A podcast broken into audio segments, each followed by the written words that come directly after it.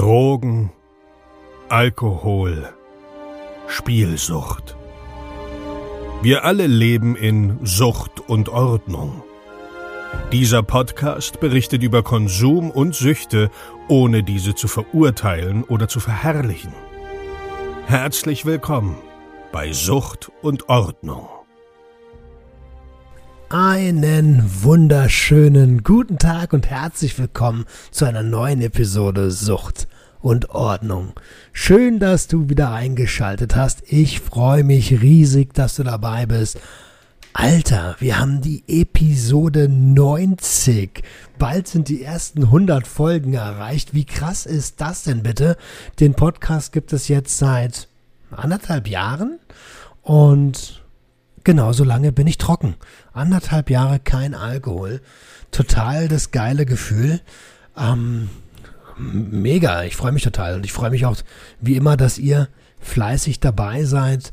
An dieser Stelle möchte ich mich von Herzen bedanken bei der Julia.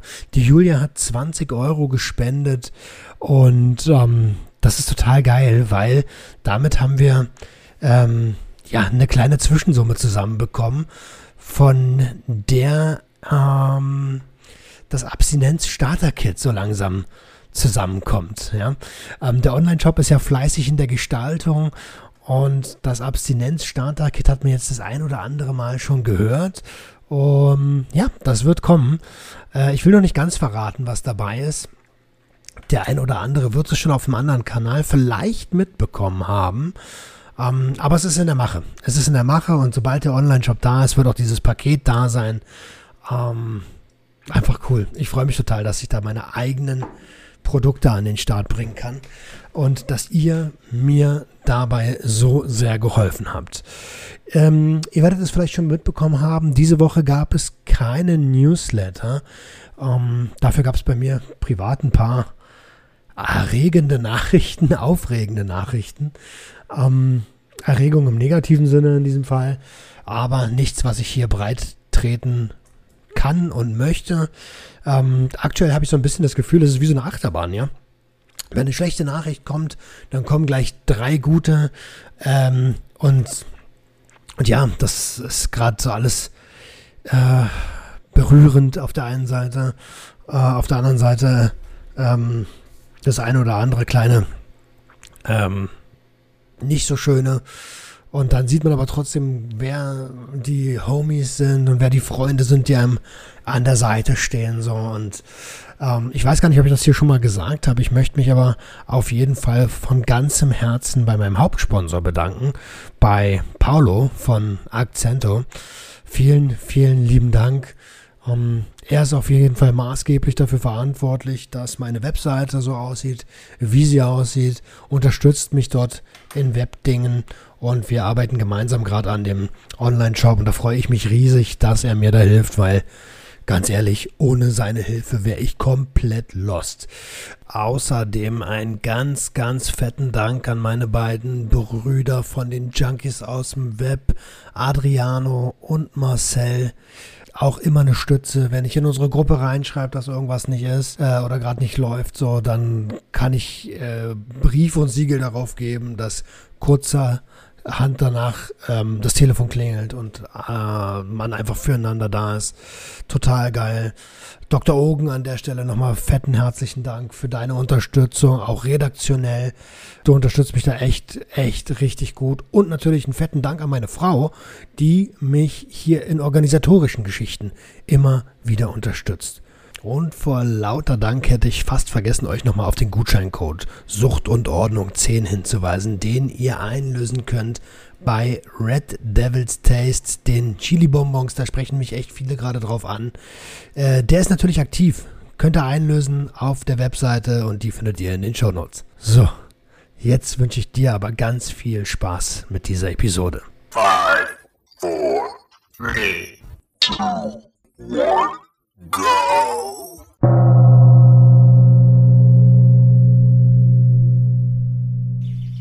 ich habe heute wieder einen ganz besonderen Gast für dich am Start und zwar Tobias Blümel. Tobias Blümel ähm, hat vor kurzem im Gefängnis gesessen.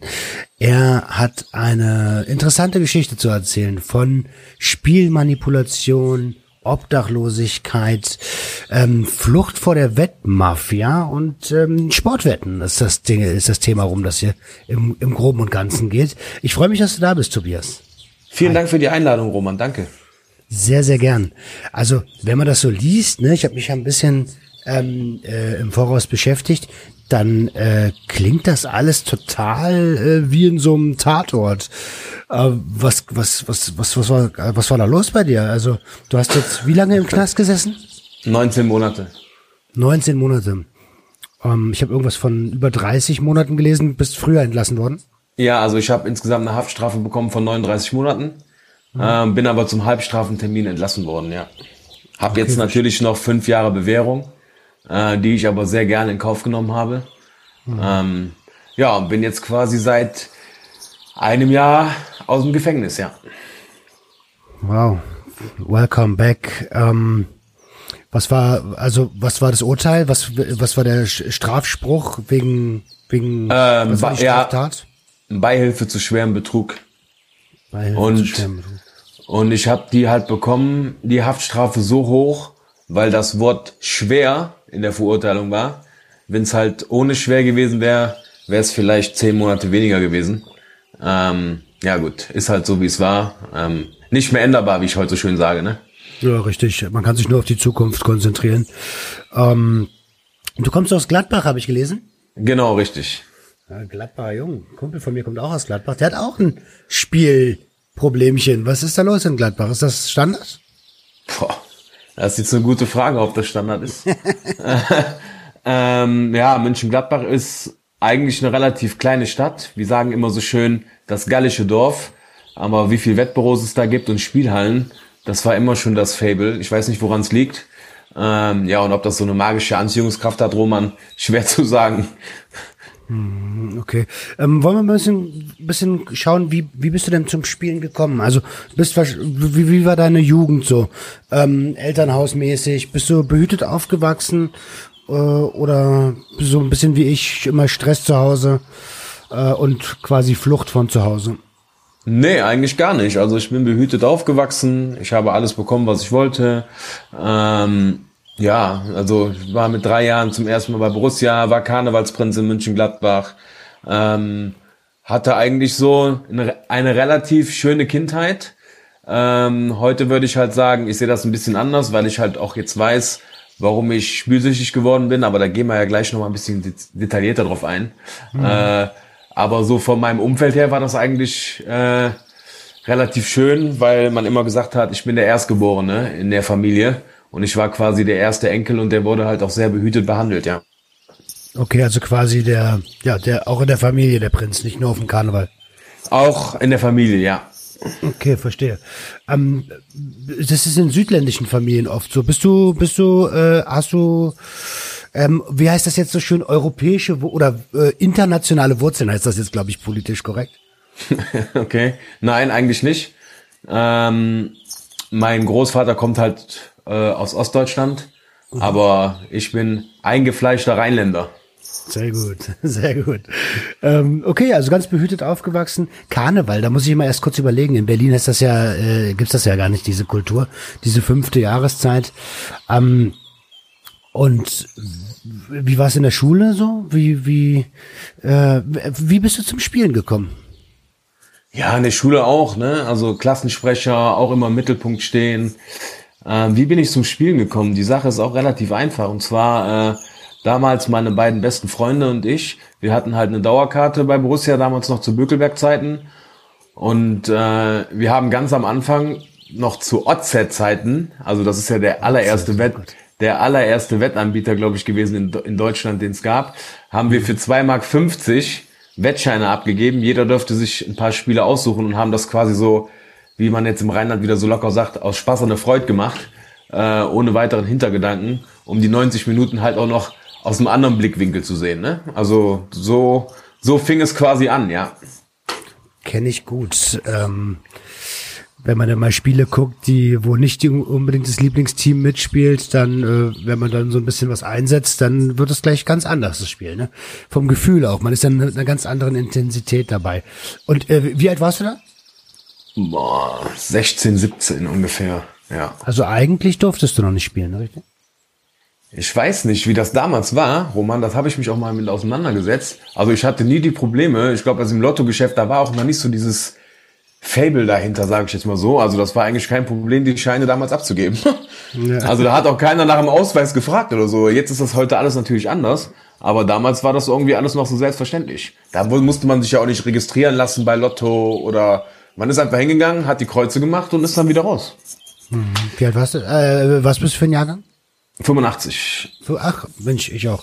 Okay, ja stimmt. Früher war es alles noch ein bisschen anders. Früher haben, hat mein Opa mich auch Kippen kaufen geschickt und so. Wenn du heute als Sechsjähriger an der Tanke Kippen kaufen willst, dann, dann lachen die dich ja, aus. Ja, natürlich. Krass. Okay, und dann hast du quasi die ersten 2,50 Mark auf äh, Gladbach gesetzt. Äh, also ich gehe mal davon aus, dass du auf Gladbach gesetzt hast und äh, hast du gewonnen? Boah, das sind genau das sind so Punkte, das weiß ich gar nicht. Also da ging es auch wirklich gar nicht um Gewinnen oder Verlieren. Also da waren ja auch die, die maximalen Gewinne waren vielleicht damals 50 Mark oder so. Das war wirklich einfach nur so, wie eben schon gesagt, aus Spaß und Freude. Dann immer das Spannende war, wenn dann immer auf der Anzeigetafel so Ergebnisdienst kam, weil damals gab es ja noch kein Handy, äh, kein Internet im Handy und äh, du hast so ein Update gehabt, wie es steht. Du musstest dich quasi immer drauf verlassen, was die Anzeigetafel hatte. Oder du hast halt ein geil, jetzt muss ich da wieder grinsen, oder du hast halt so ein kleines Radio mitgenommen, um WDR 2 zu hören bei uns in Nordrhein-Westfalen, um zu hören, wie es auf den anderen Plätzen steht. Also richtig ja. verrückt, ne? Ja. Das kann man sich heute gar nicht mehr vorstellen. Auch, dass man sich früher äh, wirklich, äh, dass man einfach losgelaufen ist, um jemanden abzuholen und gar nicht wusste, ob der auch wirklich zu Hause ist, so eine Sachen. Das kennt ja heute auch kein Mensch mehr, ne? Ja, das finde ich auch ganz spannend. Das ist auch immer wieder so ein Punkt, was, wo ich mich jetzt auch heute immer wieder mit beschäftige, wenn ich überlege, meine Kindheit. Wir haben uns verabredet um 14 Uhr auf dem Bolzplatz und entweder man war da oder man war nicht da. Ne? Also das gab dann nicht eine WhatsApp-Gruppe noch, ah, ich habe jetzt da Probleme und das geht jetzt nicht und da ist noch ein FIFA-Turnier oder so. Das gab's einfach nicht. Wer nicht da war, war nicht da. Richtig, richtig Pech gehabt. ja, genau, Pech gehabt. Sauber. Ähm, okay, und dann hast du da mit 16 die ersten 2,50 Mark damals noch Mark eingesetzt und, und Gab's da direkt eine Faszination für? Also du bist, du bist ja anscheinend dabei geblieben. Also irgendwas muss es ja ausgelöst haben in dir. Ja, Faszination würde ich jetzt nicht sagen, aber das war halt, das war so, ähm, boah, wie, wie hieß das Wort? Also es war so eine Kontinuität, dass wir quasi an jedem Samstag, aber das war wirklich nur samstags oder dann halt auch mal sonntags, wenn halt Bundesliga war, ein Wettschein abgegeben worden ist, aber wirklich nur einer. Ne? Also jetzt, äh, das war schon so eine so ein Verlauf, wo ich sage, ja, es war eine Regelmäßigkeit. Mhm, also ähm, Regelmäßigkeit heißt dann relativ zügig auch jede Woche gewettet, oder? Ja, genau. Wir haben uns halt damit auseinandergesetzt, dann unter der Woche schon mal gefragt, ja, so Ideen gehabt, was kann man denn machen und so. Also ich habe mich schon intensiv damit beschäftigt.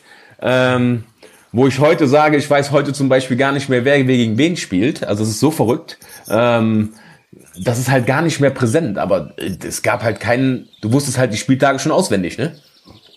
Okay. Und hast du denn dein ganzes Taschengeld versetzt oder wie, wie, wie hast du da Taschengeld bekommen oder hast du schon gearbeitet?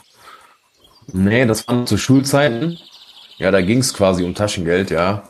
Ähm, also am Ende des Monats, oder noch nicht mal bis Ende des Monats, also mein Taschengeld, äh, wenn ich das freitags bekommen habe, war es eigentlich samstags weg, ne? Ah, okay. So, so, also doch schon, dann hast du, die Wetten wurden höher, die Einsätze wurden höher. Ja, das wollte ja alles mehr, genau, genau. So, und dann irgendwann war es halt so, dass ich halt dann quasi allein auf weiter Flur war und mir wurde das dann zu langweilig. Dann gab es halt damals noch Sportwetten Gera. Da waren die Quoten dann höher, da kam dann so das Fable dafür, ah, wenn du da eine Quote von 1,50 hast, aber bei dem anderen Wettanbieter 1,70 oder 1,80, können wir das da ja mal ausprobieren. Ne? Also das, das war, die Faszination wurde schon mehr. Ähm, die Auswahl der Spiele wurde halt auch mehr bei höheren Wettanbietern, also bei anderen Wettanbietern, weil bei OZ hast du ja nur eine bestimmte Anzahl an Spielen gehabt. Äh, und desto mehr du dich mit anderen Wettanbietern beschäftigt hast, konntest du halt in andere Ligen wetten. Und da kam sofort diese, dieser Kick, so von wegen, boah, in Österreich oder in der Schweiz, das gab's ja alles gar nicht. Äh, und das hat mich echt fasziniert, ja. Okay, verstehe. Also warst du relativ schnell, ich sag mal in Anführungsstrichen drin. Ja, absolut, absolut. Mm, wie, wie, wie haben deine Kumpels das gesehen? Also die werden ja bestimmt mitbekommen haben, dass du, dass du auf einmal jedes Wochenende gewettet hast und dass du auch mehr gewettet hast als, also mehr eingesetzt hast als äh, vorher. Hast dich da irgendwann mal jemand gewarnt? So, ey, Tobias Dicker, äh, hier, du bist gerade ein bisschen am Abdriften? Nee, am Anfang haben die das alle gar nicht mitbekommen, weil die Kontinuität, was OZ anging, das haben wir natürlich weitergemacht. Aber die anderen Dinge habe ich mich halt mehr mit beschäftigt. Ne? Also äh, ich habe dann auch Scheine für mich selber gemacht und äh, habe das alles so ja quasi parallel laufen lassen. Ne? Bist also alleine denn dahin? Ja, ja, natürlich. Also mal ab und zu war mein Kumpel da mit bei Sportwetten Gera, das muss ich dazu sagen, weil äh, ich dem ja auch erklärt habe, die Quoten sind da besser. Dann haben wir da dann mal einen Wochenend-Tippschein abgegeben, äh, den wir sonst bei OZ hätten abgegeben. Ähm, ja, aber die meiste Zeit am Ende war ich natürlich dann allein unterwegs. Ja. Verstehe. Also wenn wo wir gerade so darüber reden, ne, also ich, ich kenne das von mir, mittlerweile kann ich ganz offen darüber reden und da passiert auch nicht mehr gefühlsmäßig so viel bei mir. Löst das heute noch, äh, ähm, na ich sag mal, sowas ähnliches wie Suchtdruck, Lust am Spielen aus, wenn du darüber sprichst? Nein, gar nicht. Gar nicht, ähm, weil ich da auch meine Trainings habe, wie ich immer so schön sage. Ich kann ganz wertneutral die Bundesliga schauen. Ähm, mich beschäftige mich mit anderem Sport nicht. Das mache ich gar nicht mehr. Ähm, ich kann es wirklich ganz in Ruhe gucken. Also wenn ich jetzt überlege, jetzt als Beispiel, momentan ist jetzt die Zeit vom Tennis Australian Open. Äh, das war Sturm- und Drangphase, ne? Ein Uhr nachts äh, die Wettscheine und dann bis morgens früh um 12 Uhr durch. Also dann lief nur Eurosport und dann äh, gib ihm. Und das sind alles so Sachen, das interessiert mich alles gar nicht mehr, weil die Priorität liegt ganz woanders, als sie halt mal gelegen hat. Mhm. Auf welche Sportarten hast du gewettet? Frag mich mal besser, auf welche nicht. also, also nur noch im, äh, kann man sich das so vorstellen, dass du wirklich im Wettbüro dann gelebt hast oder wie? Ja, ja. Also wenn die morgens früh um 10 Uhr aufgemacht haben, war ich eigentlich abends bis 23 Uhr immer da. Also ob ich, aber du, ja, du musst dir so das vorstellen. Ich war jetzt nicht die ganze Zeit da drin. Ich habe da meine Webscheine abgegeben, bin dann durch, bin dann ein bisschen durch die Stadt gelaufen, hatte natürlich dann auch mein Handy dabei und wusste halt, was so passierte. Und wenn der, wenn es Richtung Ende ging, bin ich halt wieder hingegangen. Ne? Also du hast immer so deine Runden gedreht. Ich habe auch viele, wenn ich damals einen Schrittzähler gehabt hätte, Respekt, glaube ich, weil bewegt habe ich mich viel, aber auch geraucht wie eine Lokomotive dabei. ähm, ja, und das sind halt auch so Punkte, wenn ich heute das ein bisschen zusätzlich reflektiere, jetzt der Lockdown, äh, angeblich sind ja alle Wettbüros oder Spielhallen zu. Ähm, ich weiß nicht, wie das bei euch in Berlin ist, aber bei uns in Nordrhein-Westfalen haben alle auf, weil die laufen quasi als Annahmestelle, Wett to go, wie man das so schön hier sagt, wo ich persönlich die Krise bekomme. Da hätte sich aus meiner Sicht, wenn ich noch voll aktiv wäre, gar nichts geändert, Roman, weil ich hätte eh nur meine Wettscheine abgegeben und wäre im Kreis gelaufen. So, von daher, von daher grenzwertig, ja. Also ich weiß es gar nicht so genau. Ich bin ja in dem in dem Sportwetten-Ding nicht ganz so drin. Ich habe mal ähm, auf wie heißt denn das Bet and Win und so eine Sachen ein bisschen gewettet, äh, auch ein bisschen mehr so. Also ich kann es schon so ein bisschen nachvollziehen. Aber ich bin eher so der Typ, der sagt, es gibt ja Internet. Warum soll ich das Haus verlassen? Ähm, kannst eigentlich auch alles online spielen. Und die Dinger sind ja immer noch aktiv. Ne? Also da gibt's keinen Lockdown. Im Internet gibt's keinen Lockdown. nee, nee, das stimmt. Obwohl ich dazu sagen muss, ich bin da schon, seitdem ich 20 bin gesperrt. Also da, da kann ich mich nirgendwo registrieren. Das war so der erste Schritt. Damals, ich habe ja auch einmal ein Casino besucht, aber da gehen wir auch wahrscheinlich jetzt gleich schon mal ein bisschen drauf ein. Ähm, habe mich überall sperren lassen und ich habe gar keine Möglichkeit heutzutage auf legalem Wege, ich betone auf legalem Wege, mich irgendwo anzumelden, weil halt meine Personalausweisnummer hinterlegt ist und dann kommt immer sofort der Button so, äh, Sie sind gesperrt. Ach, dieses auf 99 Jahre hast du dich sperren lassen, ne?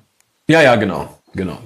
Es ist übrigens an der Stelle für den Hörer, äh, das ist eine super gute Möglichkeit, wenn du merkst, dass du ein problematisches Spielverhalten hast. Ähm, dann hast du die Möglichkeit, in ein, in ein Casino zu gehen oder das auch an der Lottoannahmestelle zu machen und dich äh, sperren zu lassen für Glücksspiel in Deutschland. Ähm, ist eine gute Sache, habe ich bei den Bet-and-Win-Geschichten auch gemacht mittlerweile. Also online kann ich nicht mehr spielen. Hast du denn neben den Sportwetten auch andere Sachen gemacht, also Automatenspiel oder äh, wenn es um das Gefühl ging, sind ja viele, ich kenne viele, die Sportwetten machen, die koksen auch. Hast du da auch äh, Substanzen konsumiert? Nein, gar nicht. Und das ist eigentlich ja das Verrückte auch wieder der Sache, was die Justiz angegangen ist. Hätte ich quasi Alkohol getrunken oder hätte Drogen genommen, ähm, wäre ich gar nicht inhaftiert worden. Verrückt eigentlich, weil die leider die Glücksspielsucht in Deutschland noch nicht so wirklich anerkannt ist äh, wie eine Alkoholsucht oder eine Drogensucht.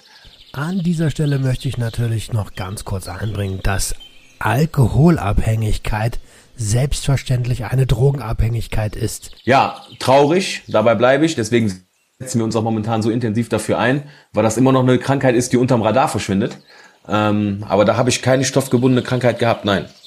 Okay, verstehe. Ah, gut, dass du da so im Thema drin bist. Äh, aber du kennst sicherlich, also du hast es bestimmt beobachtet in der Zeit, wo du gespielt hast, äh, dass da die Leute mit den großen Pupillen noch einen Schein abgeben. Ja, absolut, absolut. Aber ich muss immer sagen, Roman, ich war immer in so meiner eigenen Welt. Ich hatte da mit den Leuten noch nicht viel Kontakt. Ähm, ne, das, die Wettfreunde, wie man so schön sagt, ähm, die man dann immer im Wettbüro getroffen hat. Ähm, natürlich kanntest du den einen oder anderen, hast du ihm auch die Tageszeit gewünscht.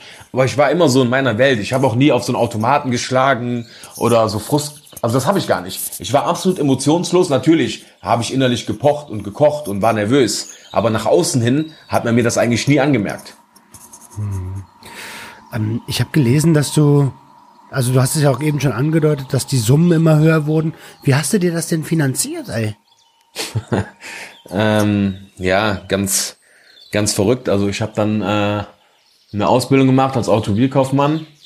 Ja, okay. ähm, ja, und habe meine Ausbildung aber quasi nur im Vertrieb gemacht. Also ich war wirklich die ganze Ausbildung bis auf eine Woche nur im Verkauf. Mhm. Ja, und dann habe ich dann irgendwann äh, drei Tage vor Beendigung meiner Ausbildung den Knall bekommen und bin mit 20.000 Euro, die dem Autohaus gehörten, ins Casino gefahren. Oh nein. Ja, ja, und habe 20.000 Euro auf schwarz gesetzt und rotes bekommen. Ja. Nein, Alter. Ja, drei Tage vor Beendigung der Ausbildung. Dann habe ich dann meine Eltern angerufen, habe gesagt, ich möchte nicht mehr leben und keinen Bock mehr. Und die haben das natürlich alles nicht verstanden.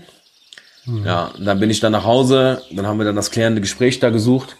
Da haben die, ich weiß bis heute nicht, wie sie es gemacht haben, aber dann haben wir es hinbekommen, dass wir das Geld auftreiben konnten innerhalb von ein paar Stunden. Weil du musst dir das so vorstellen, ich war der Letzte, der im Autohaus war und musste das Geld in Safe bringen. Mhm. So, und am nächsten Morgen sieht, sieht die Bank das erst. So, das heißt, wenn das Geld bis neun Uhr morgens da gewesen ist, fällt es gar nicht auf. Das haben wir dann mit Mühe und Not hinbekommen.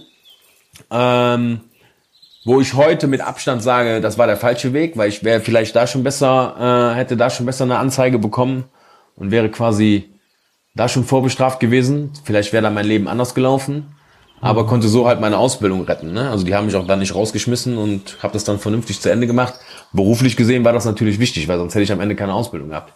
Das heißt, wenn ich das jetzt richtig gecheckt habe, bist du zu deinen Eltern gegangen, hast es ge ge, gebeichtet, die haben Gott und die Welt in Bewegung gesetzt, um irgendwie die Kohle ranzukriegen. Und du ja, hast genau. die dann noch in den Safe gepackt, oder was? Ja, genau. Aber ich habe am nächsten Morgen dem Arbeitgeber Bescheid gesagt, dass das halt so war. Das fanden die auch gut. Ähm, trotz alledem ist das ein Ding, was halt äh, nicht funktioniert, ne? Natürlich nicht. Natürlich nicht. Stell mal vor, es hätte funktioniert, dann hättest du. War das das erste Mal? Nein, aber es war das erste Mal mit so einer Riesensumme, ne? Ah, okay. Also und vorher hat es mit kleineren Summen öfter mal funktioniert, oder wie? Ja, also da war ich nicht im Casino, das muss ich dazu sagen. Ich war zwei, nein, ich war dreimal in meinem Leben im Casino. Hm. Einmal zur obligatorischen Spielerkarriere mit 18, genau an dem Tag, wo ich 18 geworden bin, Casino Aachen. Werde ich nie vergessen, Anzug an und dann mal hinfahren. Ach hier, hinter der, äh, äh, das ist doch am Tivoli da beim Stadion. Ja, ja, genau, genau. Ähm, ja, ja, das war das einzige Casino damals in Nordrhein-Westfalen, was gab. Ähm, ja, und dann war ich halt zweimal in Venlo, ähm, was für mich näher war als Aachen.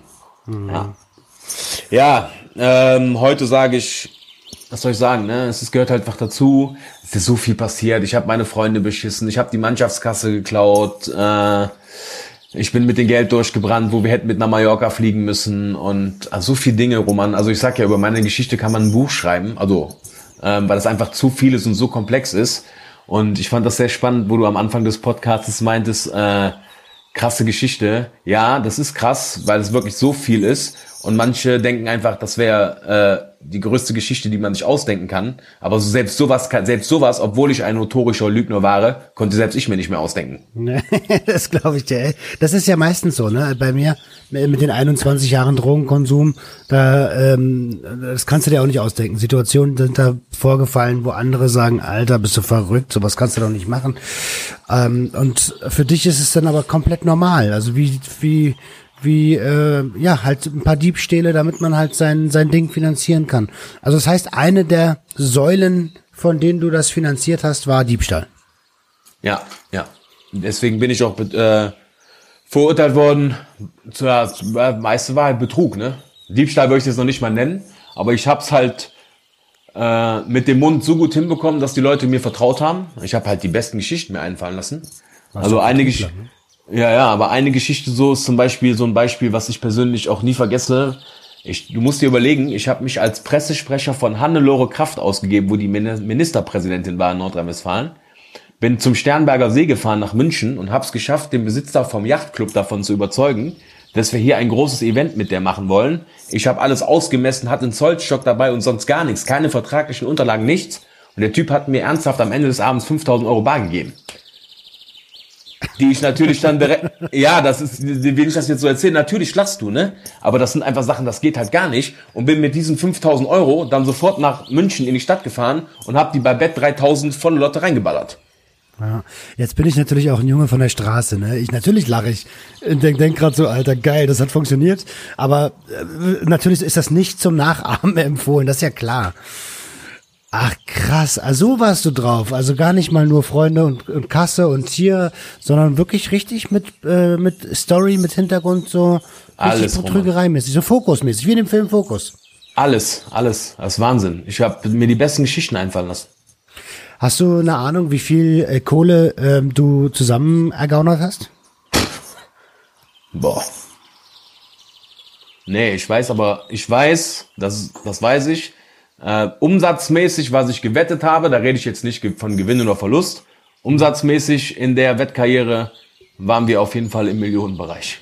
Alter Falter, alter Falter. Und, und mit was für Leuten, also du war, ähm, ich habe gelesen, du hast irgendwie Stress mit der Mafia gehabt. Wie, wie, was ist denn da passiert? Wie, wie kommt es wegen der Betrügereien? Hast du irgendwann mal den Falschen beschissen oder was ist passiert?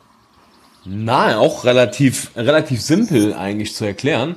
Und zwar gab es dann halt irgendwann dieses Wettbüro in München-Gladbach, was es jetzt heutzutage nicht mehr gibt, wo man mir dann einen Tipp gegeben hat, ich sollte dann mal in einem anderen Wettbüro spielen gehen. Das habe ich dann dann gemacht, habe dann 20 Euro auf drei Spiele gesetzt und hätte 1250 Euro gewinnen können. Hab mir auch nichts weiter dabei gedacht und habe dann den, den Wettschein abgegeben und dann hat der Typ hinter Theke zu mir gesagt, klingt alles ganz gut, geh mal zur Bank und setz mal 200 Euro auf das Spiel. Ich sage, warum? Ja, mach das mal. Und ich weiß bis heute nicht, Roman, ich weiß es einfach nicht. Ich bin dann zur Bank gefahren, keine Ahnung, was für ein Flow ich war, habe dann 200 Euro dahingelegt. Was passiert? Diese 12.500 Euro kommen auch noch rein. Der, alle drei Spiele, bumm. Boah, ich denk, Respekt. So, bin dann in dieses Wettbüro gefahren, wollte dann mein Geld abholen. Das hat man mir auch dann gegeben, aber nicht in dem Wettbüro selber, sondern in einem Hotel und hat das Geld aus einem äh, Eisfach geholt. Nur 500 Euro Scheine aus einem Eisfach. Okay. Also schon so richtig strange. Wie hast du dich denn da gefühlt? Jetzt sorry, dass ich unterbreche, aber äh, dass wenn der Typ dir im Laden sagt, ja, äh, äh, geh mal da in das Hotel, die Wetten liegen da, ähm, und du gehst dann so in dieses Hotel rein, das muss ja, es hat ja muss ja irgendwas ausgelöst haben in dir. Gar nichts. In dem Moment gar nichts, weil ich hatte nur die Dollarzeichen in den Augen und wollte eigentlich nur mein Geld haben. Das habe ich auch dann bekommen, aber das war dann der größte Fehler, weil ich habe der Sache natürlich dann komplett vertraut. Ich habe dann meine Handynummer abgegeben, den Leuten mitgeteilt, wo ich wohne. Also äh, ich habe gedacht, so, dann kannst du ja den Wetten jetzt auch demnächst am Telefon abgeben. Ja. Und dann konnte ich das auch machen. Und dann war dann meine Wette, die kostet dann 3000, dann eine Wette 5000. Und ich habe der Sache natürlich voll vertraut. Weil ich denke, okay, machen wir das. Ja, und irgendwann war ich dann bei den netten Herrschaften mit 50.000 Euro in der Kreide, ne?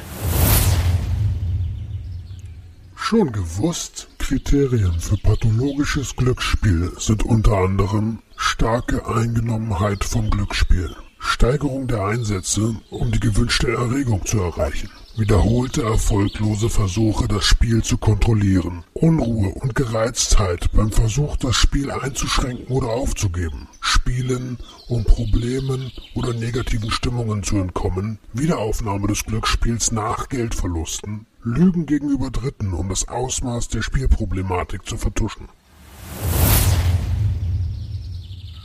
Alter. Okay, das heißt, die haben, das erste Ding hat funktioniert, du hast äh, das Vertrauen äh, gewonnen und warst dann auch, die haben dir ja auch nicht gesagt, von wegen, ey, achte mal ein bisschen auf deine Zahlen, sondern werden wahrscheinlich irgendwann gesagt haben, Tobias, äh, wir kriegen von dir 50k, wie du das machst, scheißegal. Genau, genau. Also es war immer so ein, so ein Zeitraum, also quasi sowas wurde immer über so einen Monat geplant, weißt du? Also du musst dir halt vorstellen, bis Ende des Monats musst du das dann, ja, entweder wurde das dann abgeholt oder es wurde, musste quasi beglichen werden. Mhm. Ja. Und irgendwann äh, ging es halt nicht mehr. So, und dann kamen dann wieder neue Straftaten hinzu bei meinem neuen Arbeitgeber, um Geld zu beschaffen und hab dann halt die Arbeit verloren, konnte halt nicht mehr in meine eigene Wohnung rein, weil die Leute halt vor der Tür standen. Ähm, das heißt, du hast Du hast noch als Vertriebler gearbeitet? Zu der Zeit war ich ja, da war ich ganz normal im Arbeitsleben drin, wo das angefangen hat, ja, ja. Da also war Autohaus, ich, hast Autos verkauft? Nein, nein, nein, nein, nein, nein, nein, nein. Also ich bin ja dann, nachdem die Ausbildung, ich habe die zwar offiziell beendet, aber konnte natürlich dann nicht mehr da weiterarbeiten, das war ja klar. wir haben uns natürlich dann darauf geeinigt, wir machen das nicht. Und habe dann bei einer renommierten Bank in Deutschland gearbeitet und habe quasi im Außendienst, also die haben, müsst ihr so vorstellen, die haben halt Automobilkaufleute eingestellt, weil es halt darum ging, Autohäuser zu betreuen, dass die Finanzierung und Leasinggeschäfte über diese Bank abgewickelt worden sind. Die wollten keine Bankkaufleute haben, sondern Leute, die mit Automobil Ahnung haben einfach. Genau, richtig. So, und dann habe ich halt dann 300 Autohäuser in äh, Deutschland betreut. Ja, und dann war es halt so weit, dass du halt so ein Vertrauensverhältnis zu den Autohäusern hattest, dass dir Geld zu besorgen überhaupt gar nicht schwierig war, ne? Weil du kamst ja immer als Banker dahin und dann hast du ihnen halt gesagt, ja, ich bringe den Fahrzeugbrief mit aus äh, aus der Bank, dann haben sie dir halt das Bargeld schon mitgegeben. Ähm, ja. Das heißt aber auch im Umkehrschluss, dass es eigentlich für dich selbst niemals um, Finanz um das Finanzielle ging, weil als, als Bankkaufmann wirst du ja sicherlich ganz gut verdient haben, oder? Ja, und das ist ja das, was ich heute sage. Wenn ich überlege, mit 23, ich hatte meine Eigentumswohnung, ich hatte Dienstwagen, ich hatte sehr, sehr gutes Einkommen. Ähm, ich bereue es heute zutiefst, was ich da weggeschmissen habe. Und das, das wird auch immer in mir drin bleiben. Ne? Also wenn ich sehe, die Leute, mit denen ich da angefangen habe in der Bank, was die heute da für Positionen haben, äh, und äh, ich sage, dass ich qualitativ besser war als die, und das hat nichts mit Überheblichkeit zu tun, sondern ich wusste halt in meinem Job, wovon ich spreche, mhm. ähm, ärgert mich das zu Tode, ne? Wirklich. Und das, das, sich davon zu lösen, also das, das äh, ja, das wird schwierig. Ich weiß auch nicht, ob ich das irgendwann mal schaffen werde. Ähm, weil das ist echt eine persönliche Enttäuschung von mir selber ähm, Sucht hin oder her, aber was ich da alles weggeworfen habe, ja, ja schlimm, schlimm genug. Ich verstehe das. Ich, ich bei mir war es äh, der Weg auf zu einer Sportkarriere, die ich quasi weggeworfen habe. Ähm, und da, also so ganz verzeihen kann ich mir nie, aber damit leben gelernt habe ich. Ich denke, ich, ich denke, das wird so eine ähnliche Nummer werden. Ich wünsche auf jeden Fall viel Glück, dass du dir verzeihen kannst. Ja, danke. Wow, okay. Und dann bist du in das Hotel rein, die haben den Kühlschrank aufgemacht und die Kohle rausgeholt. Ja, genau. Aus dem Eisfach. Aus dem Eisfach, Alter. Äh, das ist doch, also, äh, klar, du hast die Dollarzeichen gesehen, so, aber war dir nicht klar, dass da, dass die, das kann jetzt irgendwie nicht mehr das Wettbüro sein. Das muss irgendwas anderes hier sein. Nein, Roman, das ist ja in dem Moment nicht, das ist, es ist nicht, es ist nicht so. Es ist ja auch so, das kann ich jetzt heute noch sagen, wo ich das Geld hatte und habe dann diese 500-Euro-Scheine durch meine Wohnung geschmissen und ich habe gedacht, ich wäre Dagobert Duck. ja, ernsthaft. Ich habe gedacht, ich könnte da drin schwimmen. So, und wo ich denke, so, Tobias, was geht ab? Also das ist äh, unnormal. Das ist auch noch eine gute Anekdote dazu. Dann bin ich an dem Abend nach Hause gefahren und ich hatte wirklich ja nur 500-Euro-Scheine. So, und ich hatte Hunger, Roman. Dann habe ich den Pizzaboten angerufen und habe eine Pizza bestellt. Nein, ich weiß, was jetzt kommt. Du hast gesagt, behalt den Rest. Ja. Alter. Ich habe bezahlt, ich weiß ganz genau, Pizza, Thunfisch, Zwiebeln und eine Cola, insgesamt 11,20 Euro. Dann kommt der hoch, gibt mir die Sache, 11,20 Euro, ich gebe ihm 500 Euro in die Hand, der guckt mich an und ich sag zu ihm, der Rest ist Trinkgeld. Du kannst dir nicht vorstellen, wie schnell der Mann aus dem Haus war. Ja, na klar kann ich mir, der ist gerannt, der, der hat den Job gekündigt. Ja, aber da merkst du einfach, wie baller du im Kopf bist. Du hast einfach völlig die Realität zu Geld verloren. Ja, ja, ja. Und das ist einfach heute, wo ich sage, das Traurige einfach der Sache, weil fünf Euro waren für mich wie fünf Cent. Ja, ich, ich, ähm, ich habe das mal erlebt, da habe ich online, ähm, online Blackjack und Poker gespielt gleichzeitig. Ah, nee, online Blackjack, Poker und Roulette an drei Fenstern gleichzeitig gespielt und habe irgendwie einen Run gehabt auf allen Fenstern gleichzeitig, es lief und irgendwann habe ich einfach nur noch die Chips nach Farbe ausgesucht, welche Farbe mir gerade gefällt und habe aber gar nicht mehr raufgeguckt und überhaupt nicht mehr realisiert, dass das echtes Geld ist, was ich da die Ja. ganze Zeit reinpacke. Und Ja. dann war das mal hier 200er, hier 500er und und so ein und so ein Blackjack-Spiel dauert eine Minute. Also das ist jetzt irgendwie, das geht schon schnell. Und ähm, ich kann mich erinnern, ich bin, habe mich hochgespielt von, ich glaube, 100 oder 200 Euro eingezahlt, habe mich ho hochgespielt auf fast 1800, 1900 Euro und bin mit 0 Euro an dem Abend rausgegangen und noch einen heftigen Kater, weil ich die ganze Zeit drauf war nebenher. Ja, das ist ja auch das, ne? Wenn ich heu, wenn wir heute darüber reden, wenn ich überlege, wie oft ich Guthaben hatte auf irgendwelchen Kanälen, aber ich habe so lange gespielt, bis das Guthaben auf Null war. Also da waren zwischendurch standen da Summen, Roman, auch zu Online, Online-Wettzeiten, 14, 15, 16.000 Euro, die oben da waren, aber die du reell, reell nicht in der Hand hattest. So, und dann wurden einfach diese 10.000 Euro auf irgendein Basketballspiel gewettet. Ja, und tschüss. Würdest du sagen, also ein guter Freund von mir hat mal gesagt, Spieler spielen, um zu verlieren. Würdest du sagen, dass das stimmt? Boah. Also ich glaube noch nicht mal mehr. Also am Ende ging es einfach für mich noch nicht, nicht mal mehr um Gewinnen oder Verlieren. Das war einfach, äh, das gehört, das war Alltag. Also das ist, äh, ne, mich hat noch nicht mal mehr gefreut, wenn ich mal ein paar Euro gewonnen habe, weil ich wusste sowieso, dass das am Ende wieder weg ist. Also das kannst du echt ganz, ganz schwer, also das können Außenstehende so schwierig verstehen, ähm, was da in einem vorgeht. Du kommst echt, du bist in einer anderen Welt. Ja, ich, ich, ich, ich, ich, ich verstehe schon. Ich würde nur gern darauf hinaus, wenn es denn, end, wenn es denn mal auf Null war, also wenn du, wenn du runtergefallen bist, warst du in dem Moment so dieses erleichtert von den, puh, jetzt ist es, jetzt habe ich jetzt ist es erstmal vorbei? Ja, also da gebe ich dir sogar vollkommen recht. Also das war echt so, dass zwischendurch das Gefühl war, oh Gott sei Dank hast du keine Chance mehr und kannst es selbst nicht mehr für 10 Euro, weil es war ja dann so, dass das selbst für hohe Summen waren und du hast noch 10 Euro stehen lassen, als Beispiel jetzt, dann hast du ja trotzdem noch einen Wettschein gebaut, um dann die Quote so hoch zu setzen und am Ende vielleicht den Gewinn, den du vorher ein, also die Summe wieder zu gewinnen, was du vorher eingesetzt hast. Und für mich emotional wirklich das Beste auf null, dann wusstest du, jetzt konntest du mal pennen, ne?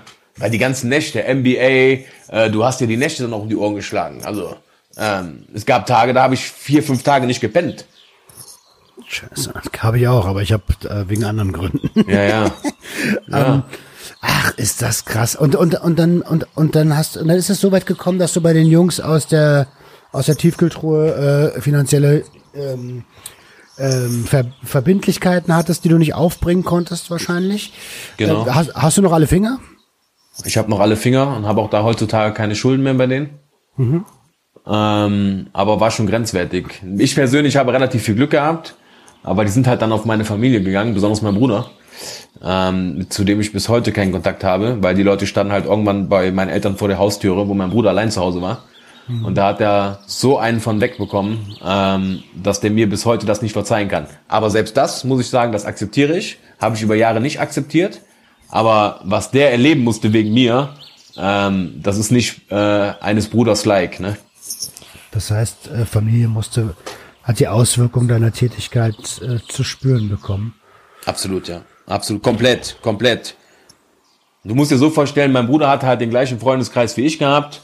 Und nachdem das dann halt alles rausgekommen ist, ist natürlich klar, dass immer mein Bruder damit konfrontiert worden ist, weil ich mich ja aus komplett isoliert habe mit äh, Psychiatrie und was alles so war. Also mich konnte man so nicht erreichen. Ja, das war für meinen Bruder halt überhaupt nicht zu ertragen. Ne? Jeder hat ihn halt auf das Thema angesprochen, obwohl der damit ja eigentlich gar nichts zu tun hat.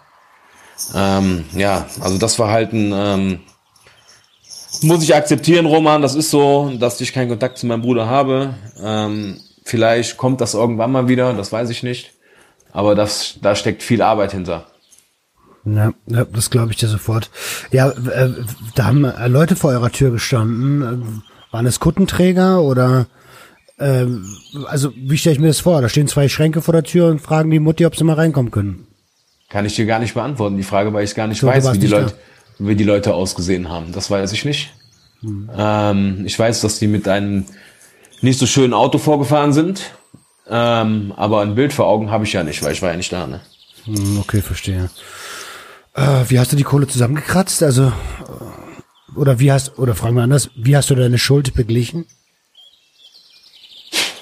Ja, da habe ich andere Straftaten begangen, um das Geld ausgleichen zu können, ne? Weil man hatte schon Angst um sein Leben gehabt. Hm, hm. Nachvollziehbar. Du, ich, wir reden da so drüber, wir kennen das irgendwie aus dieser Parallelwelt, aber ich kann mir gut vorstellen, dass der ein oder andere jetzt hier, das, der das hört, Gänsehaut hat.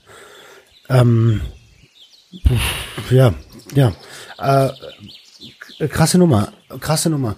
Wie, du hast denn, du hast gesagt, du hast denn, ähm, war das der, war diese diese Situation mit den Schulden bei der, ähm, ich sag mal, Wettmafia ist so ein bescheuertes Wort, weil, aber bei den, bei den, bei den, bei deinen ähm, Geschäftspartnern äh, war das das Schlüsselereignis zu sagen, ey, jetzt reicht's hier, die gehen auf meine Familie, ich muss aufhören? Nein. Nein. War es nicht. Ähm, ich hatte das dann über sechs Monate oder sieben Monate, ich bin mir nicht ganz sicher, weil es einfach so viel passiert ist, ne? Auch wenn ich mit, mich mit, mit vielen medialen Menschen momentan unterhalte, ich krieg das alles nicht mehr strukturiert. Wann was war, ähm, das ist echt schwierig. Mhm. Ähm, habe das dann einigermaßen im Griff gehabt. Ähm, aber gespielt habe ich eigentlich immer noch weiter. Aber dann natürlich mit kleineren Summen und äh, nicht mehr auf der, wie hast du das Wort eben so schön benutzt, ähm, Geschäftspartner. Geschäftspartnerebene, sondern äh, schon wieder in den Wettbüros. Ja, und äh, auch da sind natürlich dann Dinge zu entstanden, die heutzutage, ja, auch da wusstest du irgendwann, Roman, wie das funktioniert. Ne? Also ähm, bist du dann zum ersten Mal, wenn du so ein Wettbüro betreten hast, bist du mit 3.000, 4.000 Euro hingegangen. Und dann hast du natürlich auch sofort eine emotionale Bindung zu dem Menschen, der hinter der Theke sitzt, also der die Wettscheine ausdruckt. Na klar, so. als Vertriebler sowieso hat man da ganz schnell, kriegt man eine Welle. Äh, ja, und dann weiß ich halt auch, wie es funktioniert. Wenn du dann Wetten gewonnen hast, dann hast du ihm direkt 50 Euro Trinkgeld gegeben. Und du, äh, also, ne, der hat dann schon extrem davon profitiert. Und irgendwann hattest du dann emotional so weit, weil der immer gedacht hat, du hast so immer Geld dabei, dann können die ja blind Wetten abgeben. So, also du musst dir so, du musst dir so vorstellen, es war dann so, dass ich ein Wettbüro betreten habe, äh, wo ich den Tag vorher, äh, ich glaube, 15.000 gewonnen habe. Ich glaube, ich bin mir nicht ganz sicher. Aber das Geld hatte ich schon gar nicht mehr. So, dann bin ich trotzdem dann in das Wettbüro reingegangen und der äh, Mensch hinter Theke sagt, oh Tobias, schön, dass du wieder da bist und äh, hin und her dann gucken wir mal. Weil er hat natürlich auch sofort wieder seinen Profit in den Augen gesehen, bei so Angestellte, bei so Wettanbietern, also in so Läden, die kriegen ja, glaube ich, 10 Euro, das sind meistens ja Studenten, weiß ich nicht genau. Ja, und dann ging's halt los, ne? Tipp mal 500 auf die, tipp mal 500 auf die. Das heißt, der hat die Wettscheine gebucht, obwohl der gar kein Geld hatte. Also da, ihr habt mit Geld gewettet, was nicht existiert hat. Richtig, weil der von ausgegangen ist, dass ja so Geld da ist und wir ja die Regelung hatten, ja, dann zahle ich, wenn das Spiel aus ist. Hm. Verstehst du, wie ich das meine? Verstehe. So, und dann, und dann waren von jetzt auf gleich auf einem Tennisspiel beim ATP, nee, beim WTA-Turnier in Linz, weiß ich heute noch, der Frauen, 10.000 Euro im Spiel. An Live-Wetten. Und dann hat diese Frau das Spiel verloren. So, und ich hatte natürlich ja, und dann hat, ich hatte natürlich keinen Cent in der Tasche. Und dann hat der Typ natürlich zu mir gesagt, so, Tobias, ähm, was ist denn mit dem Geld? Ja, sag ich, hab ich nicht. Ja, und dann haben die dann die Polizei gerufen, dann habe ich dann mit den Leuten von den, vom öffentlichen Dienst mich darüber unterhalten, dann haben sie auch eine Anzeige gemacht. Ähm, du musst dir so vorstellen, dass mein Verhalten war nicht richtig, keine Frage. Aber rein theoretisch hätte dieses Wettbüro gar nicht diese Strafe, also diese ganzen Wettscheine annehmen dürfen. Weil, wenn ich kein Geld bezahlt habe, dürfen die das nicht. Ja. So, und das hat natürlich auch vor Gericht, deswegen hat sich auch die Verhandlung so lange hingezogen, über Jahre, auch war das auch immer so Punkte, die besprochen werden mussten, weil äh, natürlich, ich wusste ja, was ich mache. Ne? Das ist keine Frage. Ich äh, mir war das, ich war da bewusst, mir also bewusst, das war ich wusste, Vorsatz. Ja, genau, genau. Das war Vorsatz. Natürlich äh, war der Floh immer höher, immer höher und äh, ich war voll in der Matrix unterwegs. Aber das ist halt der Unterschied, wie eben schon im Podcast erwähnt. Ich habe ja nichts getrunken und hatte konsumiert. So, das heißt, wie du schon sagtest, wegen dem Vorsatz hätte ich wahrscheinlich Drogen dabei genommen, hätte der Richter gesagt, ja, der hat eh nichts gemerkt. Ich habe ja auch nichts gemerkt, aber wie du schon sagtest, das wurde so dargestellt, als wusste ich, worum es geht. Was du ja am Ende auch getan hast, wenn man, wenn man, wenn wir beide ehrlich sind. Ja. Ähm, ja. Und na klar ist es eine Straftat. Das ist, das, das glaube ich, brauchen wir uns nicht äh, drüber unterhalten. Ähm, ich finde, mit über wie viel Euro sprechen wir? Wie viel wegen, wegen Betrug? Wie viel Euro wurdest du ver, äh, ver, verknackt? Sage ich jetzt mal ganz dumpf. Ja, die Summe möchte ich nicht genau sagen, aber es war schon sechsstellig, ja. Sechsstellig. Ey, aber da bist du doch mit mit 39 Monaten gut dabei. Ähm, Also wenn du einen sechsstelligen Betrag an, an Drogengeld gemacht hättest oder, oder äh, Stoff im Wert von so viel Geld gehabt hättest, da würdest, da würdest du länger sitzen, glaub mir das. Ja, jein. Ich sage jetzt jein, weil du musst, nein, ja, und das ist nicht, damit ich, damit möchte ich mich nicht in Schutz nehmen, aber ich habe damit, ich habe damit ja nichts verdient. Und das war ja auch das, was ja auch deutlich vor Gericht gemacht worden ist. Ist ja nicht so, als hätte ich da äh, Gewinn draus erwirtschaftet, weil das Geld war ja weg. Also beim Drogengeschäft oder im Koksgeschäft, wenn du was verkaufst oder was vertickst, dann hast du ja am Ende, keine Ahnung, da käme ich nicht mit aus, aber dann hast du ja Kapital in der Tasche. Und ich hatte ja quasi nichts. Verstehst du? Also ich habe mich daran nicht, ich habe mich daran nicht bereichern können, weil war ja nichts da. Naja, stimmt, stimmt, stimmt. Stimmt. Gut. Ja, ich verstehe, jetzt ist wird's Haarspalterei. Natürlich hättest du gewonnen, dann wäre wär der Betrug derselbe gewesen und du hättest das Geld gehabt. Ja, und es wäre nicht aufgefallen. Und es wäre, ja, genau. ja, äh, wie heißt das? Dünnes Eis. Aber Genau. ähm, ist ja auch Haarspalterei am Ja, Ende. ist egal, weil das wäre dann eine Woche später irgendwann aufgefallen. Brauchen wir nicht drüber reden. Ja. Genau, genau, genau. Ähm, wie war für dich das Gefühl, dass die haben dich dann angezeigt, dann ging der Prozess los. Äh, wann hast du aufgehört zu spielen? Äh, ich bin jetzt spielfrei seit, ich weiß, dreieinhalb Jahre habe ich jetzt erreicht. Ähm, ja. Also das Datum kriege ich halt nicht mehr genau hin. Ich weiß halt, wo es halt komplett raus war, war halt bei der Inhaftierung, wo ich halt meine Haftstrafe absitzen musste. 12. nee, 10.11.2018. Klar, vorher war, habe ich auch nicht mehr gespielt. Ich besuche auch seitdem die Selbsthilfegruppe. Aber für mich ist so der Clean-Punkt weiterhin die Inhaftierung. Ne? Also das ist so, wo ich halt sage, so Ende. Aber da wird halt jetzt auch nochmal spannend gleich, weil da gehen wir jetzt wahrscheinlich auch nochmal drauf ein. Es hat ja dann auch nochmal Nachwirkungen gegeben, obwohl ich schon inhaftiert war, ähm, die, die mich dazu, boah, wie soll ich sagen, äh, noch mir nochmal deutlich gemacht haben, so, oh weia, ähm, das war der falsche Weg. Mhm, Genau, du hast ja dann, äh, also du hast ja eben schon angedeutet, Selbsthilfegruppe und hast auch äh, Psychiater gesagt. Hast du eine Therapie im, im Gefängnis gemacht? Ähm, na, Oder, Also, oder wie, ich hab- wie hast du das Ganze aufgearbeitet? Fragen wir so. Wie hast Nein, du das ich, aufgearbeitet? genau. Also ich habe ja einen Tiefenpsychologen in Köln, den ich schon vor der Inhaftierung besucht habe und die Selbsthilfegruppe auch schon besucht habe. Und ähm, das war ja schon alles vor der Inhaftierung. So. Und dann war es ja so, ich kam dann in den offenen Vollzug. Und offener Vollzug heißt ja, du, also es wird erstmal geprüft, ob du auch überhaupt für den offenen Vollzug geeignet bist, weil ich habe ja, da bleibe ich ja bis heute bei. Ich habe keinen umgebracht, ich habe mich bis heute nicht geprügelt. Also ich bin eigentlich ein lieber Kerl. Also da, damit lobe ich mich jetzt nicht selber, aber ich hätte, also wenn man mich so sieht im Leben und mich auf der Straße sieht, würde man niemals sich vorstellen können, dass ich so ein schwerer Betrüger war. Das habe ich So. mir auch gedacht, als du angefangen hast zu erzählen. Ja, das ist, äh, das ist ja so das. Und ähm, auf jeden Fall kam ich dann in den offenen Vollzug und dann musst du dir das so vorstellen, dann bist du die ersten vier Wochen in so einem Zugangshaus, dann wird dann alles geprüft, ob du auch überhaupt für den offenen Vollzug geeignet bist. So. Und dann war es dann so, dass du, wenn du da raus bist, dann wohnst du halt so in so einen Häusern, das ist wie so eine WG, du kannst dich auf dem Gelände frei bewegen, also mit Zaun drumrum, aber auf dem Bereich, wo du halt bist und dann gehst du halt da arbeiten. So. Aber du hast 20 Stunden die Woche Ausgang, wo du dann ja einkaufen gehen kannst und ein paar Sachen erledigen kannst. Und ich konnte natürlich dabei, das waren dann extra Stunden, meinen Tiefenpsychologen weiter besuchen und zur Selbsthilfegruppe gehen. Also das war das ja zur Thera das gehört ja zur Resozialisierung dazu. cool. Ja, ja, cool ist jetzt relativ. Auf jeden Fall war das dann alles genehmigt und alles war gut. Und dann war Januar 2019, da spielte Gladbach zu Hause gegen Augsburg. Werde ich nie vergessen. So. Und dann sagte meine Mutter zu mir morgens noch, ja, dann kommst du dann erst zu uns und dann gehen wir dann zum Spiel. Ja, sag ich, machen wir so. Und du, du musst dir so vorstellen, auf dem Plan, den du von der Justiz bekommst, Freitag, steht genau drauf, wie der Fußweg oder der Reiseweg ist. Du musst halt auf diesem Weg draufbleiben äh, und darfst nicht links und rechts abschweifen. Ah, okay, verstehe. Verstehst du? Du musst halt vorher den genau mitteilen, was du das Wochenende planst oder den Tag über planst und darfst nicht links und rechts. Oh nein, So. jetzt dä- dämmert's mir langsam. Okay, verstehe. So. Mein Zug sollte eigentlich fahren von der Stelle X bis Köln Hauptbahnhof. So, wo endet dieser Zug? Köln Süd. So, war natürlich kein Schaffner drin, etc. Da bräuchte ich ja rein theoretisch einen Beleg von der Bahn, ne, dass der nur bis da gefahren ist. So, dann bin ich vorne zu dem Lokführer gegangen und habe dem gesagt, so, ähm, wo kriege ich denn diesen Bescheid, dass der Zug hier aufhört? Ja, kann ich ihn nicht ausstellen, müssen Sie bei der Eurobahn anrufen, das ist ja alles online nachzulesen. Ja, sage ich, ich brauche diesen Zettel, aber ich sitze im Gefängnis.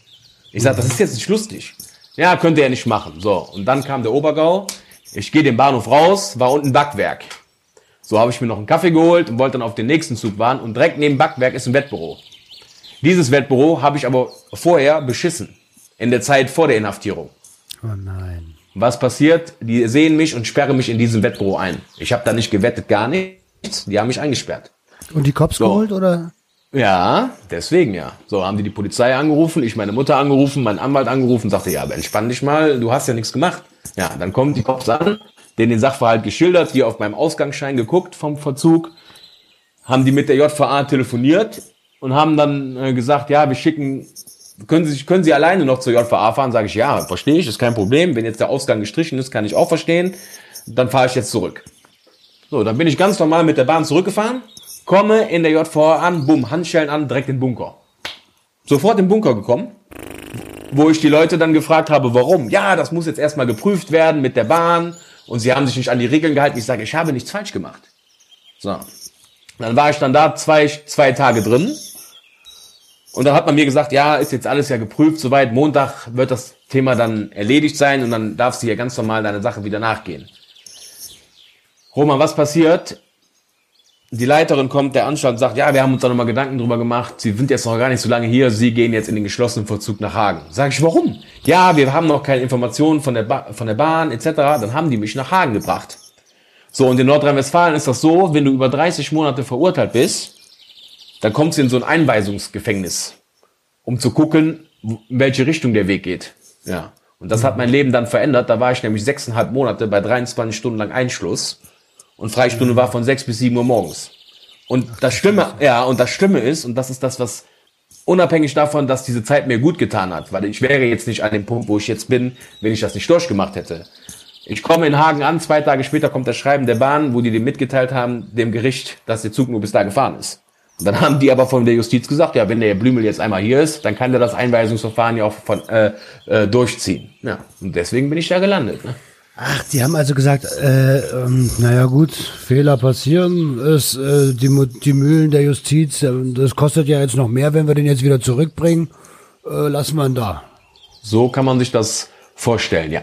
Boah, Alter, Alter, Alter. Aber Hagen, Hagen, Hagen kenne ich von Erzählungen. Also Sick äh, erzählt da gerne mal drüber. Ja, Hagen ist schlimmste Knast Deutschlands. Irgendwie- Alcatraz, Alcatraz schlechthin, wirklich. Okay. Mann, Mann, Mann. Und wie lange hast du da jetzt noch gesessen?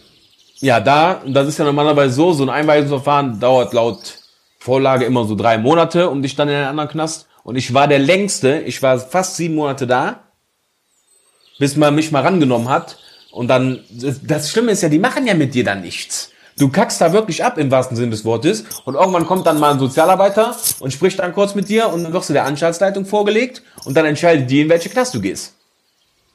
So, und dann war es so weit, dass alles besprochen war, auch mit meinem Tiefenpsychologen war besprochen und mein Anwalt, dass ich fest davon ausgegangen bin, okay, das ziehen wir jetzt durch, diese sechs Monate, und dann gehe ich ja zurück in offenen Verzug. Dann komme ich oben bei der Anstaltsleitung an, da sagt die einmal Betrüger, immer Betrüger. Sie gehen nicht in offenen Verzug, sie gehen in geschlossenen Verzug. Da ist mir fast die Kinnlade rausgefallen.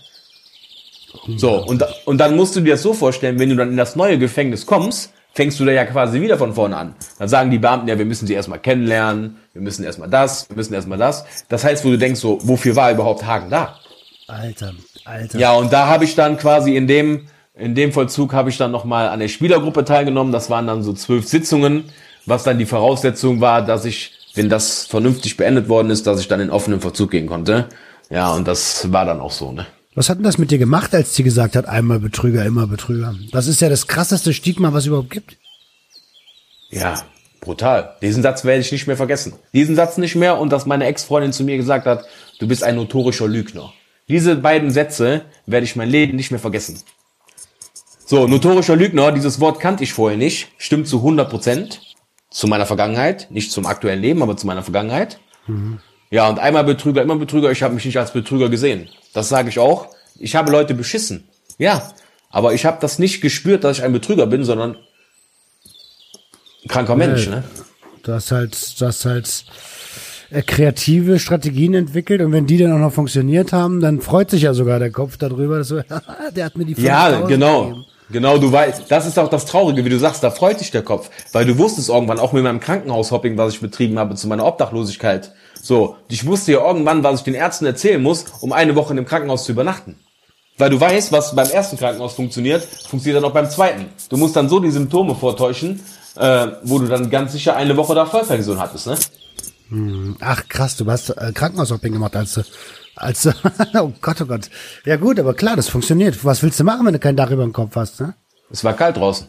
Ja, verstehe. Hast du äh, im Gefängnis Gewalt erfahren? Nein, gar nicht.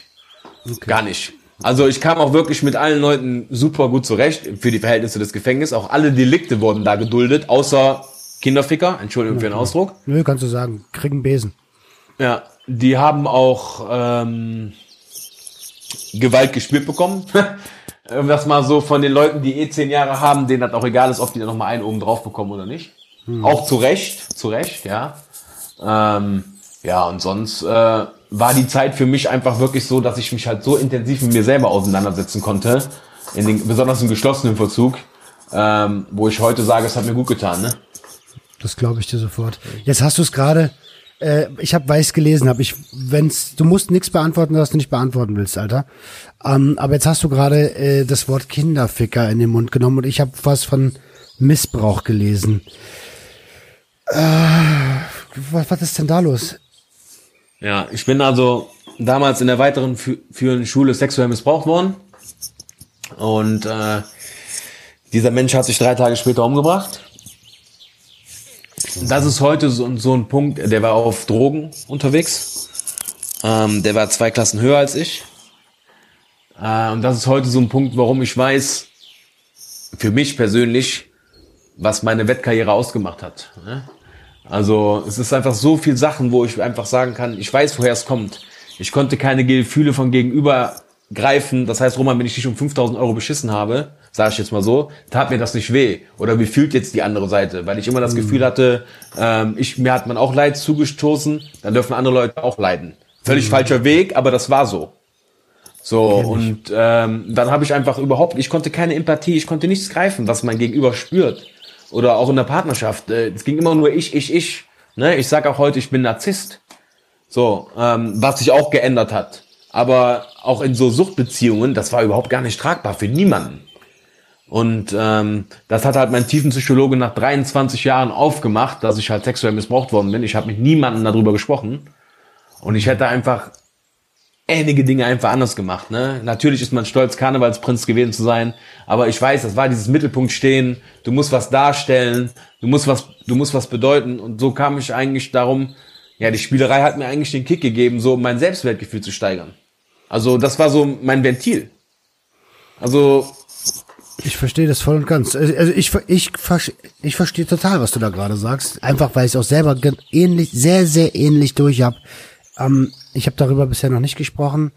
Das, es will aber raus, so, äh, da wird demnächst auch irgendwie mal, ich habe nur keine Ahnung wie. Ich muss erstmal selber aufräumen damit. Ähm, aber ich fühle das total, was du sagst. Und ähm, ja, und dann ist der Konsum oder die, die, die Sucht, die man dann entwickelt, die ist einfach nur ein Symptom von dem, was eigentlich passiert ist. Und das ist eigentlich eine Selbst Art der Selbstmedikation. Ja, genau. Absolut. Absolut. Auch die Wichtigstellerei und dann immer so im Mittelpunkt stehen, ne? Oder wenn du überlegst, das muss ich noch kurz erwähnen, der Bildzeitungsartikel, der über mich erschienen ist, das war nicht darum, dass ich im Mittelpunkt stehen wollte, äh, dass ich mich als Opfer sehe oder Mitleid brauche, sondern das war ein Statement. Aber bei den Leuten, die ich beschissen habe, kam das natürlich wieder so an, ach, jetzt will er da die dicke Kohle mitverdienen und äh, nach außen sagen, der ist der Größte. Bullshit. Mhm. Weil ich habe null Euro bekommen von der Bildzeitung. Null. Mhm. Es ging einfach darum, um jetzt damit offensiv umzugehen. Dass die Leute, die emotional betroffen waren über die Sache, die ich beschissen habe, verstehe ich. Aber es hat nichts damit zu tun, dass ich irgendwas erreichen will, was meine Person betrifft, sondern ich wollte nach draußen was tragen. Und ich denke, das habe ich ganz gut hinbekommen. Ähm, das glaube ich auch. Das glaube ich auch. Und jetzt mal ganz ehrlich, irgendwie muss ja dein Leben weitergehen. Und wenn das ähnlich wie bei mir mit dem Kokain oder der Abhängigkeit von Drogen sein sollte, dass du über deine Spielsucht redest oder über deine Wettsucht redest. Und wenn du damit irgendwann mal Geld verdienen solltest, was ich dir wünsche, dann ist das in Ordnung, das ist legitim. Ja, das ist so. Also ich habe mich ja wirklich jetzt mit vielen Leuten die letzten Tage auseinandergesetzt und äh, wir sind da jetzt da quasi mit drei Leuten, die spielfrei werden und bleiben machen, wie du ja weißt, ähm, wo wir drei Sparten abdecken, ähm, Glücksspielsucht, Sportwetten, Automaten und Online-Casino. Und ich brauche mich dafür nicht zu schämen, wenn wir in Unternehmen reingehen und sagen, wir hätten gern für einen Vortrag Summe X. Ne, dafür brauche ich mich heute nicht zu schämen. Aber es ist trotzdem schwierig, Roman, und das, dabei bleibe ich, egal wie das jetzt momentan medial läuft, weil du musst immer überlegen, unsere Droge war quasi das Geld. Und das dann so vernünftig rüberzubringen, wird schwierig. Aber durch Coaching-Gespräche, die ich die letzten Tage geführt habe über Clubhouse, was mir sehr, sehr gut getan hat, brauche ich mich dafür nicht zu schämen. Weil ich, ich rede aus der Praxis und nicht aus der Theorie ich bin authentisch. Das ist alles der Wahrheit, was das entspricht. Und das ist das Einzige, was zählt. Viele Coaching oder Speaker haben genug Scheiße erlebt im Leben und verdienen da trotzdem mit ihr Geld, ne? Ja, na, absolut, absolut. Es gibt auch genügend Leute, die, ähm, die das, was sie erlebt haben, einfach extrem hochspielen und und und und eine Menge Geld damit verdienen. Da, man, man sieht das ja alles. Gerade äh, du du bist kommst aus dem Vertrieb. Ich habe ja auch ewig Vertrieb gemacht. Du kennst das, wie Leute anfangen zu verkaufen und du siehst äh, und Menschen fühlen das auch. Ist das ja. echt oder ist das nicht echt oder ist das hier nur äh, das Wording, was mich gerade verzaubert, weißt du? Genau. Und das möchte ich gerne noch sagen. Das ist ganz ganz spannend und das berührt mich sehr. Mein bester Kumpel hat nach, äh, ich habe ihm das erzählt mit der Bildzeitung etc., der wusste da Bescheid. So, und dann kam der Artikel und ich habe dazu gar nichts mehr gesagt, gar nichts mehr. Und da hat er zu mir gesagt, Tobias, ich möchte mit dir nichts mehr zu tun haben, du weißt, was ich davon halte, nämlich gar nichts. Zwei Wochen später, also letzte Woche, ruft er mich an und sagt zu mir, Tobias, ich muss mich bei dir entschuldigen, weil ich habe nicht gedacht, was du damit gerade bewirkst oder was du damit bewirken möchtest. Ich habe das ganz falsch verstanden. Das hat mich so dermaßen stolz gemacht, weil im ersten Moment hat er auch das Gefühl gehabt, ja, jetzt will er nur die dicke Mark damit machen. Aber was da wirklich gerade alles hintersteckt, da hat er alle Hüte vorgezogen und das hat mich echt richtig stolz gemacht, ne? Cool, das kannst du auch sein. Du kannst auch stolz auf dich sein, Alter. Und äh, jetzt mal, um es ganz deutlich zu sagen an alle, die das hier auch draußen hören, im sozialen Bereich, im suchtpräventiven Bereich ist es gar nicht richtig möglich, das dicke Geld zu machen. Wenn du quatschen kannst äh, und Geld verdienen willst, dann werd Vertriebler, aber geh nicht in den sozialen Bereich. Absolut. Ach Mensch, Tobias, ähm, wir, wir, wir sind schon fast eine Stunde dabei. Äh, ich ich habe am Ende mal so ein paar Sachen und bevor wir darauf kommen, würde ich aber gerne fragen, wie, wie, wie geht's weiter für dich jetzt, für dich persönlich in der Zukunft? Wo siehst du dich in den nächsten fünf Jahren? ah, spannend. ähm, ja, auch da bin ich ganz realistisch. Also mein größtes Ziel ist es, irgendwann schuldenfrei zu sein. So. Und da rede ich jetzt nicht von nächste Woche oder Ende des Jahres, weil ich weiß, dass das unrealistisch ist. Aber dieses Gefühl, Roman, das kann ich bis heute noch, also das kann das noch nicht greifen, wenn ich sehe irgendwann so, du musst jetzt noch 50 Euro bezahlen, dann sind die Schulden weg. Ich glaube, das wird so noch ein schöneres Gefühl als das erste Mal, was eh mal scheiße war beim Sex. Aber ähm, ja, was glaube ich ein unbeschreibliches Gefühl sein wird für mich. Ich muss weiter daran arbeiten, dass ich mir das Vertrauen in meiner Familie zurückhole. Das ist mehr wert als jeder Euro. Mhm. Ja, und gerade arbeite ich halt wirklich da mit Herzblut an dem Projekt, was Präventionsarbeit angeht. Äh, das macht mir unglaublich viel Spaß. Und wie das aber alles weitergeht, wissen wir halt beide nicht und das weiß auch niemand. Ähm, aber das ist so, dass das wirklich nicht darum geht, dass ich momentan die dicke Mark verdienen will, sondern einfach Sachen mache, die mein Herz berühren ich gehe jeden Abend seit Wochen mit einem Grinsen ins Bett und das tut unglaublich gut. Das glaube ich dir. Als ich, ähm, als ich meine Schulden, also bei mir waren es knapp 30k, als ich die abgezahlt hatte und endlich keine Schulden mehr hatte, unabhängig war, das war so ein geniales Gefühl. Also ich, ich äh, freue mich jetzt schon auf dein Feedback, wenn der Tag eingetreten ist. Ja, ich mich auch. ähm, wenn du dich selbst in der Vergangenheit anrufen könntest, das ist so eine ganz äh, gemeine Frage, die jetzt kommt. Wann würdest du dich anrufen? Was würdest du dir sagen? Ähm, ich würde mir sagen, ich hätte mit dem Missbrauch ein bisschen früher umgehen müssen, weil ich glaube, dann wären einige Dinge nicht so passiert, wie sie passiert mhm. sind. Ähm, ich sage halt heute, es ist halt heute anders als vor jetzt 23,5 Jahren. Äh, man geht halt heute mit so Sachen auch anders um, auch medial, ne? Damals hat das noch kein, das, ja, das hat aber damals noch keinen interessiert. Wenn du siehst, was jetzt alles wieder kommt mit der katholischen Kirche, was da jetzt alles rauskommt, ähm, das hat, das war ja auch mein mein Zeitraum mit, wo das passiert ist ungefähr. Jetzt nicht genau das Datum, aber auch da, wo an Kinder rangegangen worden ist, hat niemand interessiert. So und das ist das. Ich hätte einfach viel lieber den Mund viel früher aufgemacht, ähm, aber das kann ich nicht ändern. Aber das ist so ein Punkt, was ich ein wenig bereue, dass es nicht so war, ja.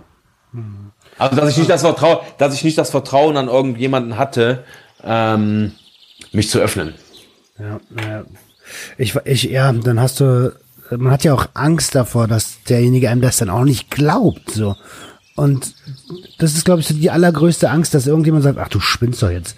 Ja, genau, genau. Ähm, boah, damit könnte ich dann nicht umgehen, ehrlich gesagt. Ähm, haben, haben wir ähm, haben wir was vergessen, wo du sagst, Mensch, da sind wir noch gar nicht drauf eingegangen, ist mir aber total wichtig zu erzählen. Na, ich sag ja, wir können noch 20 Stunden reden, ne? Ja. Also, ja ernsthaft. Also ähm, nein, ich fühle mich gut, Roman, um das einfach abzuschließen. Mir geht's gut aktuell, wirklich, mir geht's sehr gut äh, mit dem, was ich tue, was ich mache. Ich bin mit mir zufrieden, ich bin mit mir im Reinen. Ähm, es geht natürlich immer mehr, das ist klar, aber das braucht auch alles Zeit. Ähm, ja, ich genieße jeden Tag, wenn ich morgens früh wach werde und mir geht's gut. Weil mein Körper hat natürlich auch sehr darunter gelitten. Also Nervenprobleme und äh, Taubheitsgefühl in Händen und Beinen und sowas. Also mein Körper hat sich auch viele Sachen zurückgeholt, was ich auch so normal sterblicher gar nicht vorstellen kann. Also sagt er immer, was tollst du denn so rum? Ja, also der Körper merkt schon die Stressfaktoren, die da über Jahre drin waren. Mhm. Ja, und dass ich einfach gut schlafen kann. Ähm, Ne, was gut in Anführungszeichen, weil ich ja auch die Love Red, das Love Red Unglück in Duisburg hautnah erlebt habe 2010 im Tunnel. Ach, du warst seitdem, dabei? Im Tunnel, ja, ja. Und seitdem bin ich 50 Prozent schwerbehindert. Posttraumatische Belastungsstörung. Ja, ja, man sieht mich auch auf jedem Video bei YouTube. Ich war halt ganz vorne am Zaun. Ach, äh, meine Fresse. Ja, also es sind halt so, deswegen sage ich, wir könnten, ich könnte noch so viel erzählen, ähm, was aber auch wirklich schwierig ist, ja, wie soll ich sagen? Also irgendwann glaubt dir halt keiner mehr, weil halt mein Leben so verrückt war. Ne? Das waren halt auch immer wieder so Punkte, was mich auch immer wieder zum Spielen gebracht hat, weil ich halt auch so viele Dinge erlebt habe, die manche halt ihr ganzes Leben nicht erleben. Mhm, mh. Also wenn du Bock hast, können wir gerne noch mal irgendwie über kuriose ähm, kur kuriose Erlebnisse in einer anderen Episode sprechen äh, und gerne so eine Episode machen, wo wir mal von unseren weirdesten Erlebnissen erzählen, alle beide. Können wir äh, gerne machen, ja. Da, da gibt's für den Hörer sicherlich einiges, ähm, wo der sich fragt, Alter, was, mit, was sind das denn für Spinner? Im positiven Sinne natürlich. Und ja, äh, relativ, ne? Positiv. ja, ja, gut. Äh, Nein, das ist ja, das ist ja auch das, Entschuldigung, das ist ja auch eigentlich das Schöne momentan. Weißt du, wir beide können wieder lachen. Ne? Das ist kein Thema, worauf wir stolz sind. Beide nicht. Du nicht und ich nicht. Aber wir haben einfach wieder den Frohsinn. Wir, das gehört einfach zu unserem Leben dazu. Ähm, wir nehmen beide am Leben wieder teil. Und mir ist egal, was andere Leute über mich denken. Es gibt genug Leute, die mich mögen. Und darauf bin ich stolz. Ja, perfekt. Das ist ein geiler Schlusssatz. Und zum Ende habe ich immer noch eine Sache. Ähm, wenn du den Sucht und, Hörer, äh, Sucht und Ordnung Hörern ähm, einen Tipp mit auf den Weg geben kannst, welcher wären das? Seid immer achtsam auf euch selbst und reflektiert euch am besten jeden Tag. Dann seid ihr von vielen Dingen befreit, die ähm, langfristig Probleme bereiten können. Sauber, sauber, sauber, sauber. Tobias, äh, wo kann man dich finden, wenn man dich unterstützen möchte? Du bist auf Instagram, ne? Ich verlinke ich, das unten in den Show Notes. Ja, ich bin bei, bei Instagram, genau. Ähm, ja, und wir haben halt die Homepage spielfrei werden und bleiben.de, äh, wo wir drei halt äh, versuchen, als Team stärker aufzutreten als alleine. Aber wie eben schon gesagt, keiner weiß, wo das die nächsten Wochen hinführt. Ich wünsche mir in die richtige Richtung, aber auch das können wir leider nicht mit beeinflussen. Wir können dafür was tun, aber die Entscheidungsträger sind wir nicht. Okay. Ähm, ich verlinke deine Seite, ich verlinke auch die Webseite unten in den Show Notes. Dann bleibt mir nicht viel übrig zu sagen, als zu sagen, danke für das tolle Gespräch. Hat mir einen Heiden Spaß gemacht, ähm, dich kennenzulernen. Und äh, gerne, gerne, gerne noch eine weitere Episode zusammen. Machen wir, Roman. Vielen Dank auch und ich hoffe, ich konnte ein bisschen was aus meinem Leben erzählen. Absolut. Ich wünsche dir was und euch da draußen tolles Wochenende. Ciao, ciao. Ciao.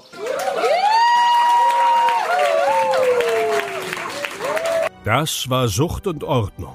Schaltet auch beim nächsten Mal wieder ein. Wenn ihr Anmerkungen habt oder selbst zu Gast sein wollt, um mit uns über euren Konsum zu sprechen, schreibt uns gerne jederzeit. Und wenn es euch gefallen hat, folgt uns auf Facebook und Instagram. Bis bald bei Sucht und Ordnung.